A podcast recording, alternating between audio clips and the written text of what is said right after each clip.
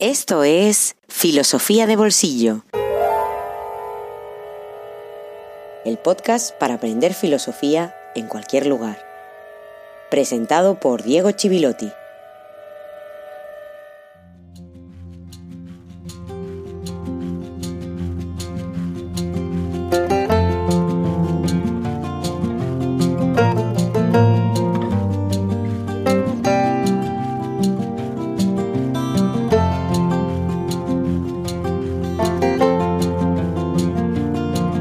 Días, buenas tardes, buenas noches y feliz jueves filosófico número 63. Un episodio dedicado a Andrés. Muchas gracias Andrés por tu apoyo. Un jueves filosófico que vuelve a la calma después de la tormenta de dos directos. Dos directos, dos tormentas, primero con Olga Amaris Duarte hablando sobre el exilio y sobre Hannah Arendt y María Zambrano Después con José Barrientos Rastrojo removiendo los cimientos de la filosofía académica y hablando sobre la filosofía aplicada. Espero que esas dos tormentas, esos dos episodios en directo hayan sido una lluvia de ideas, de propuestas y sugerencias para ir pensando y que cada uno después, como siempre digo, recorra su camino personal. A cada uno le interpelan unas cuestiones y no otras, es natural, y así debe ser, porque cada uno tiene también su propia historia, sus propias lecturas. En fin, como decía, después de esas tormentas en las que nos hemos permitido dos desvíos enriquecedores, volvemos al curso natural de nuestro gran río, que es el río de la tradición filosófica occidental, y que comenzamos en uno de sus nacimientos posibles, como ya sabéis, a finales de 2019, hablando de la polis griega y de Platón. Esta segunda temporada, que va acercándose a su fin, tras habernos dedicado a estudiar la obra de David Hume, estaba muy centrada en un campo de la filosofía, el de la filosofía política y concretamente el del origen del Estado moderno y el pensamiento contractualista. Ahora con Jean-Jacques Rousseau, pero como todo, también va llegando a su fin Así que vamos a entrar de nuevo en materia para que no se nos escurra el tiempo entre las manos.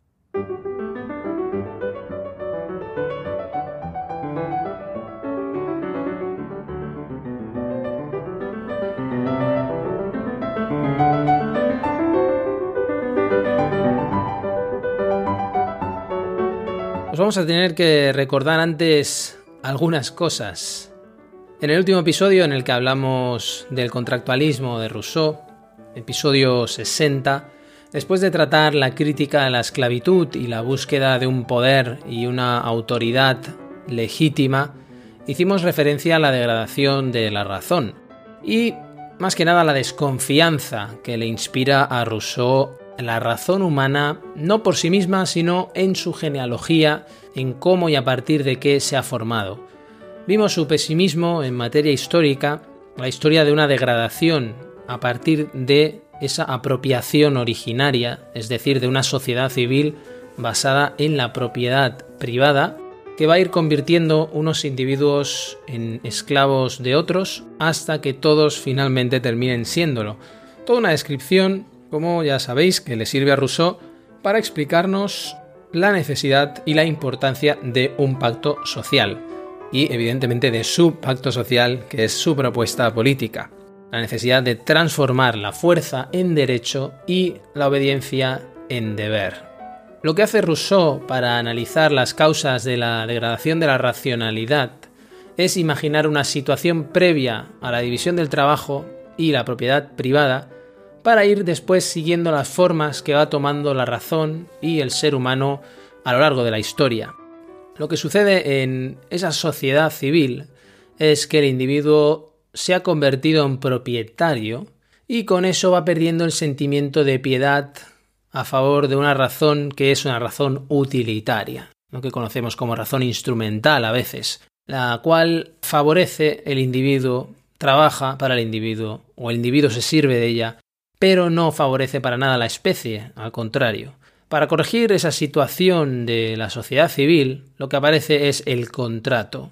Un segundo contrato, un segundo pacto, que es el contrato social, una organización que ya no tiene lugar en nombre de la utilidad, sino en nombre de la moralidad. Lo que plantea Rousseau es no una libertad ya de unos contra otros, como sucedía en Hobbes, sino que es una libertad que se consigue cuando el individuo se comporta colaborando con los demás. Parte de una lógica cooperativa y no competitiva. Es un pacto del individuo con el todo, ¿no? Con el todo y no con todos. Cuidado, porque hablamos de los otros como totalidad orgánica, como una unidad superior a la suma de todos. Solo si la libertad se cede a ese todo, a ese que la ha cedido, se le devuelve esa libertad y continúa siendo tan libre como antes de cederla. Aquí es donde viene esa fórmula o ese juego de manos incluso podríamos decir de Rousseau donde uno cede una libertad pero se le devuelve la libertad al cederla. Veremos por qué sucede esto, aunque ya hemos visto algunas cuestiones que nos permiten entenderlo ya de alguna manera. Rousseau apela al doble pacto. Él lo que niega es que no exista ninguna cohesión anterior al Estado corporativo, que es el régimen del antiguo régimen, valga la redundancia, la organización política que nace del antiguo régimen y que defendía que sólo a partir de ese estado, gran estado corporativo, podía existir una cohesión social. Y Rousseau lucha contra esta idea porque esa idea es la que permite legitimar en muchas ocasiones el absolutismo. Veremos después en qué consiste este doble pacto y qué lugar tiene qué función cumple en el pensamiento político de Rousseau. Lo que está haciendo con todo esto Rousseau es, sin quererlo, intencionadamente digamos que no lo hace y de hecho sin ser él revolucionario es inspirar los movimientos revolucionarios que van a ver en Rousseau el gran referente. Figuras como por ejemplo Robespierre van a tener en los textos de Rousseau una gran inspiración para su acción política. Si recuerdas aquel episodio en el que hablábamos del origen del pensamiento político moderno, Hablábamos de ética y política no solo como dos esferas diferenciadas, sino como la historia de un divorcio, y eso nos llevaba a la obra de Maquiavelo y a entender el nacimiento de la ciencia política. Aquí Rousseau parece querer reparar esa relación, hacer reencontrar esas dos esferas, recuperando precisamente elementos antiguos, como veíamos al hablar de Rousseau junto a Montesquieu. Pero lo característico de Rousseau, en el sentido de que lo distingue de otros pensadores ilustrados, es esa constante secularización, es decir, ese traslado de esquemas del cristianismo, de la idea de culpa, pecado, redención, que traslada su obra con otras palabras, sin su envoltorio o su contexto religioso, pero con su contenido intacto, y eso también lo tenemos que tener en cuenta para entender esa crítica al desarrollo de la cultura y la civilización que está tan presente en su obra, descrita además como la historia de una caída, como la caída del ser humano desde el pecado original, y que separa aquello que debería estar unido, ética y política. Por eso el contrato está cargado de moralidad para Rousseau, y el Estado debe ser más que una suma de individuos que estaría basada en el interés individual, debe ser un cuerpo político que logra crear un espacio político imposible de pensar si tomáramos los individuos uno a uno de forma separada. Como decíamos en episodios pasados, se trata de un intento de recuperar aspectos de la comunidad antigua para las sociedades modernas que en último extremo, en último extremo histórico, en un extremo que Rousseau no llegó a pensar porque no lo pudo prever, llega hasta las sociedades líquidas, tal y como las definió el célebre sociólogo Sigmund Bauman, con mucho éxito, especialmente con mucho éxito de ventas, esas sociedades líquidas en las que nada, ninguna estructura permanece, tampoco los vínculos entre individuos. Volviendo a Rousseau, renunciamos a nuestros deseos propios para no depender de nadie individualmente y también para que en ese cuerpo político no padezcamos nunca los efectos de la desigualdad. Una vez más, el gran mal es la desigualdad y el gran bien es la libertad. La herramienta para lograr destruir el mal y garantizar el bien se llama, o así la llama Rousseau, voluntad general, una fuerza que tiene lugar cuando una mayoría de ciudadanos la quiere y una fuerza que asegura la supervivencia incluso de la sociedad en su conjunto porque busca el bienestar general.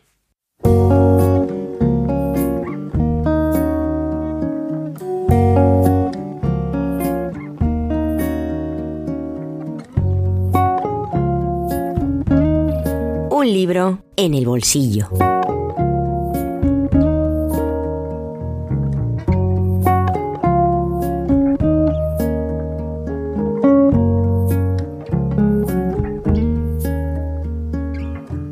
libro inteligente y audaz. Así podríamos describir el intelectual plebeyo de Javier López Alós, que ya había sacudido la academia al pensar su encaje en las coordenadas sociopolíticas, económicas actuales hace un par de años con crítica de la razón precaria.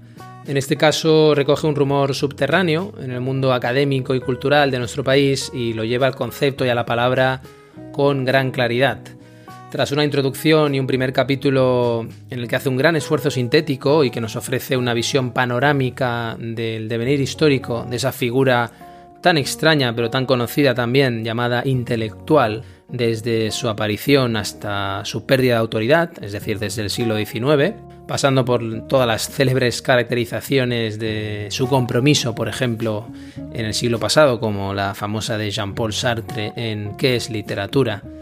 El autor lleva a cabo una reivindicación de una identidad intelectual, o mejor dicho, una vida intelectual, que no esté basada en el desaparecido protagonismo, que ya es imposible, o esa capacidad de influencia que ha desaparecido dentro de un determinado compromiso público, sino en el tipo de actividad y en un compromiso personal con el uso de las propias capacidades que condiciona y define su propia existencia. No es una reivindicación inocente o que no tenga consecuencias, y como ejemplo puedo poner el análisis que hace el autor de una figura que sustituye al antiguo intelectual y que describe en el capítulo 2, el famoso experto, caracterizado por una expertise, utiliza ese término, ese anglicismo, ese término en inglés, que neutraliza toda crítica al orden político imperante, lo que llama él nuestro cosmos neoliberal. Es una figura con muchas aristas esta del experto, que irremisiblemente nos transmite a las decisiones que toman muchas administraciones frente a la pandemia actual, cuando hablan de los expertos. Y en este libro, concretamente en un pasaje en el que dice, el juicio del experto es válido en la medida en que permite tomar decisiones rápidamente, acortando los instantes de duda y los procesos deliberativos. En suma, desproblematizando las acciones. El juicio del experto liquida la cuestión de la responsabilidad. Es lo que hay que hacer mera aplicación técnica de un saber que no tiene por qué estar conectado a ningún otro valor. Tengo que decir, haciendo justicia al autor y al texto, que él no lo utiliza en ese contexto en el que yo lo he utilizado de la pandemia y de la gestión de los expertos, pero a mí me ha recordado a esa figura. Además de clásicos de la cuestión como Julien Benda o Noam Chomsky, la gran referencia como punto de partida con la que el texto dialoga en varias ocasiones es la obra del gran historiador italiano Enzo Traverso, que fue de los intelectuales. Y añadido a ello, la obra sociológica que proporciona un Max Weber con toda su vigencia. A partir de todo esto, López Alós se remanga, podría decir, para caminar sobre el barro de realidades inmediatas como la de los opinólogos y tertulianos y su dimensión política, o la hipertrofia en la producción académica actual, en la que hay que publicar o perecer. El resultado será frente a la escritura inmunitaria, lo que él describe como una escritura a la defensiva y cerrada sobre sí misma, la propuesta del goce alegre de la escritura, frente al intelectual clásico cuya capacidad de influencia ha desaparecido el intelectual plebeyo que se va a mantener en el rigor, en la responsabilidad y en el compromiso con la verdad, pese a que su discurso tenga una irrelevancia pública, o no tenga relevancia pública, mejor dicho. Pero esto no quiere decir que la actividad en sí misma tenga que desaparecer. Por eso también nos dice el horizonte normativo de una vida intelectual regida por la curiosidad, el respeto y consideración hacia el otro y la búsqueda cooperativa de la verdad y este cooperativa ya podemos imaginar que choca frontalmente con nuestra realidad más inmediata. Por eso es una figura la de este intelectual plebeyo completamente incompatible y por eso crítica también con el marco neoliberal basado en la competencia desatada y la rentabilidad inmediata. Desde hace años, frente a cada crisis o acontecimiento político que haga algo de ruido, convive una pregunta siempre y que se puede detectar en las redes, en el desierto, es una pregunta en el desierto. ¿Dónde están los intelectuales? Y esa pregunta convive, como decía, con la celebración frente a la desaparición de la figura del intelectual. Se celebra que desaparezca un intelectual que es algo del pasado. Lo que hace Javier López Alós en este libro es recordarnos los matices y las implicaciones no solo sociopolíticas, sino incluso filosóficas que se olvidan en esa celebración. Me parece un meritorio y urgente ejercicio intelectual capaz de interpelarnos donde estemos sentados, en el asiento de nuestra casa, de nuestra oficina, en nuestro pupitre, en la cátedra o en el escaño, si es que desde el escaño queda alguien con la capacidad o con la valentía para extraer algunas consecuencias.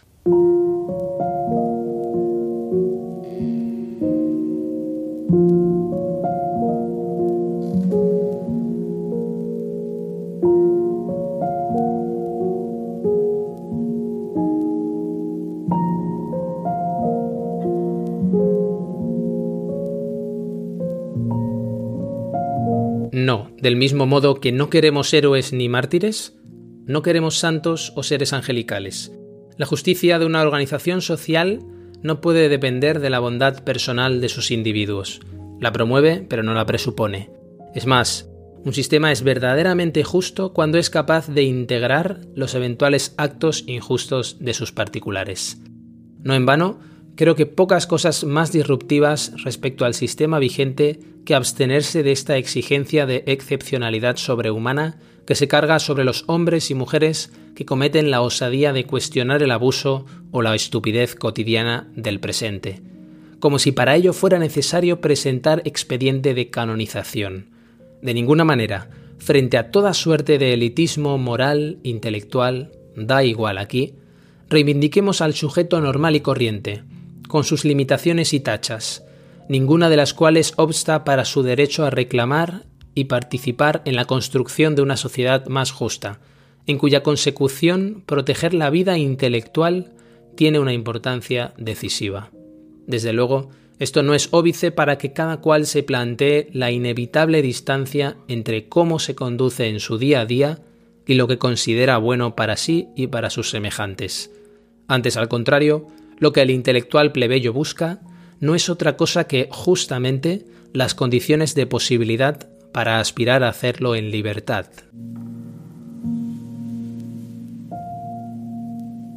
Javier López Alós El intelectual plebeyo Editorial Taugenit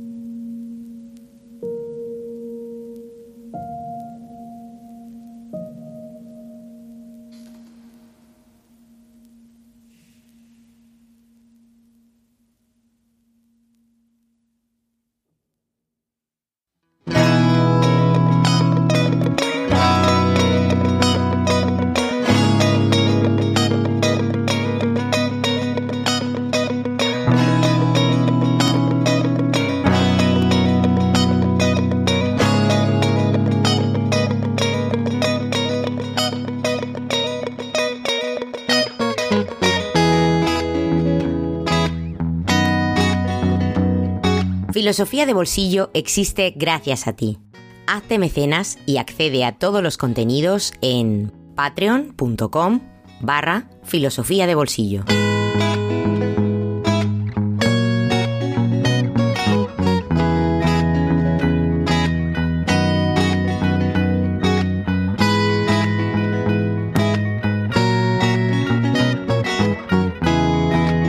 Aquí dejamos este episodio dedicado a Andrés, mecenas de Filosofía de Bolsillo en Patreon, en el que cerramos prácticamente las líneas maestras del pensamiento político de Rousseau, a falta de algunos comentarios sobre su republicanismo o su influencia, que nos van a llevar a la última sección dedicada a las críticas que ha recibido especialmente del pensamiento liberal o del liberalismo Críticas que nos van a llevar hasta algunos autores del siglo XIX y XX y muy importantes porque nos van a permitir entender en profundidad la génesis de debates y diferencias en la forma de entender incluso las políticas sociales y económicas que siguen vigentes hoy. La próxima semana tendremos directo si nada falla, un directo dedicado a una novedad editorial muy interesante, pero por supuesto no vamos a abandonar durante mucho tiempo a Rousseau, vamos a volver la siguiente semana, ya el jueves 10 de junio, y sobre todo vamos a volver no solo con Rousseau, sino con sus grandes y poderosos críticos. Nada más que añadir, solo agradecerte estar al otro lado, un episodio más y millones, millones, millones de gracias para los que patrocináis este proyecto con vuestra contribución en Patreon y sobre todo también con vuestras ganas de aprender. Nos vemos y nos escuchamos el 3 de junio a partir de las 7 de la tarde, hora española, que será el próximo jueves filosófico, como siempre aquí en Filosofía de Bolsillo. Hasta muy pronto.